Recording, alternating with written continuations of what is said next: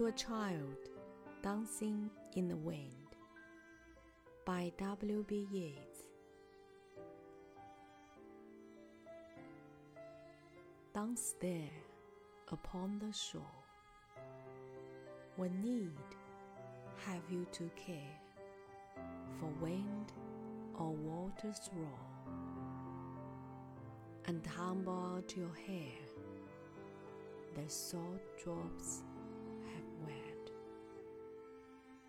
Being young, you have not known the fool's triumph, nor yet love lost as soon as won, nor the best laborer dead, and all the sheaves to bind. What need have you to dread the monstrous cry